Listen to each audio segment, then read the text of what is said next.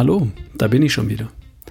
Ich lese gerade ein Buch mit dem Titel Das Ende des Alterns von Professor David Sinclair von der Harvard Medical School, vielleicht der renommierteste Altersforscher weltweit. Ganz ehrlich, ich ertappe mich dabei, wie ich dieses Buch lese und mega spannend finde. Ich habe überhaupt kein Problem damit, älter zu werden und eines Tages meine Löffel weiterzugeben. Das ist der Lauf der Welt. Und trotzdem fasziniert mich das Thema. Beziehungsweise die Frage, warum altern wir überhaupt?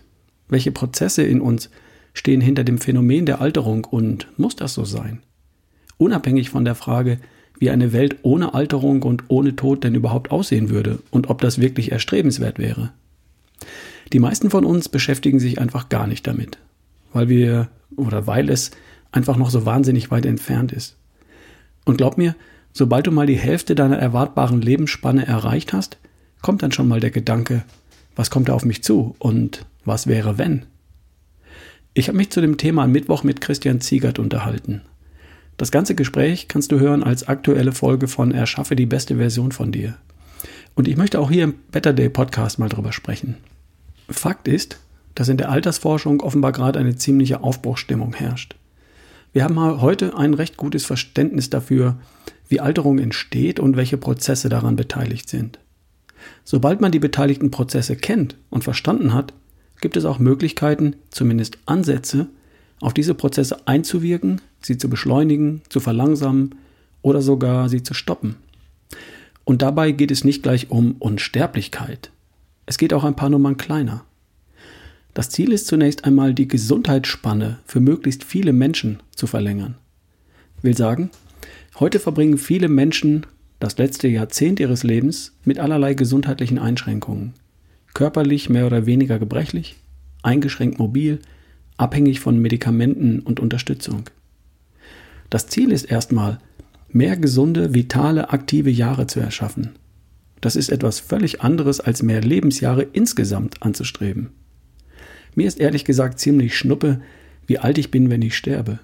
Mir ist es aber nicht schnuppe, wie alt ich mich in den letzten zehn Jahren meines Lebens fühle. Vielleicht kennst du den Spruch. Es geht nicht darum, dem Leben mehr Jahre zu geben, sondern darum, den Jahren mehr Leben zu geben. Darum kümmert sich die Altersforschung in erster Linie. Und ja, es ist auch bekannt, dass Menschen, die Krankheiten wie Krebs, Diabetes, Herzinfarkt oder Demenz erst in sehr hohem Alter bekommen, auch insgesamt deutlich älter werden als Menschen, die schon in frühen Jahren an Übergewicht, hohem Blutzucker, Blutdruck, Diabetes leiden die typischen Zivilisationskrankheiten so lange wie möglich zu vermeiden oder herauszuzögern, hilft also auch dabei, ein hohes Alter zu erreichen und viele schöne aktive Jahre zu haben. Es gibt bereits heute Medikamente, die Menschen ein längeres Leben geben können. Metformin zum Beispiel. Nach einer Studie mit 70.000 Probanden erreichen Diabetiker mit Metformin eine um 15% geringere Mortalität als die völlig gesunde Vergleichsgruppe ohne dieses Medikament. Es gibt noch weitere Medikamente mit ähnlichen Effekten, die teilweise aber auch noch Nebenwirkungen haben. Es ist absehbar, dass es hier weitere Fortschritte geben wird. Man wird die positiven Effekte verstärken und die Nebenwirkungen isolieren können. Wir kennen bereits einige Stoffe, die nachweislich einen positiven Einfluss auf die uns inzwischen bekannten Alterungsprozesse haben. Resveratrol zum Beispiel. Ein Stoff aus Trauben, das ist ein hochwirksames Antioxidant.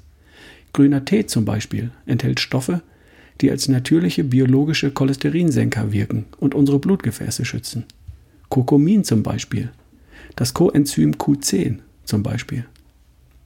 Wäre es möglich, diese Stoffe, von denen wir bereits wissen, dass sie positiven Einfluss auf die bekannten Alterungsprozesse nehmen, zusammenzupacken?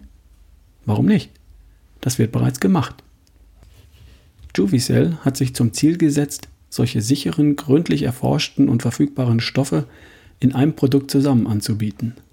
Dafür analysieren sie vorhandene Studien, führen sogar eigene Studien durch, rufen renommierte Forscher aus den Bereichen Gerontologie, Biologie und Ernährungswissenschaften in ihren wissenschaftlichen Beirat und sie bieten heute das an, was nach heutigem Stand der Dinge gesichertem Wissen entspricht.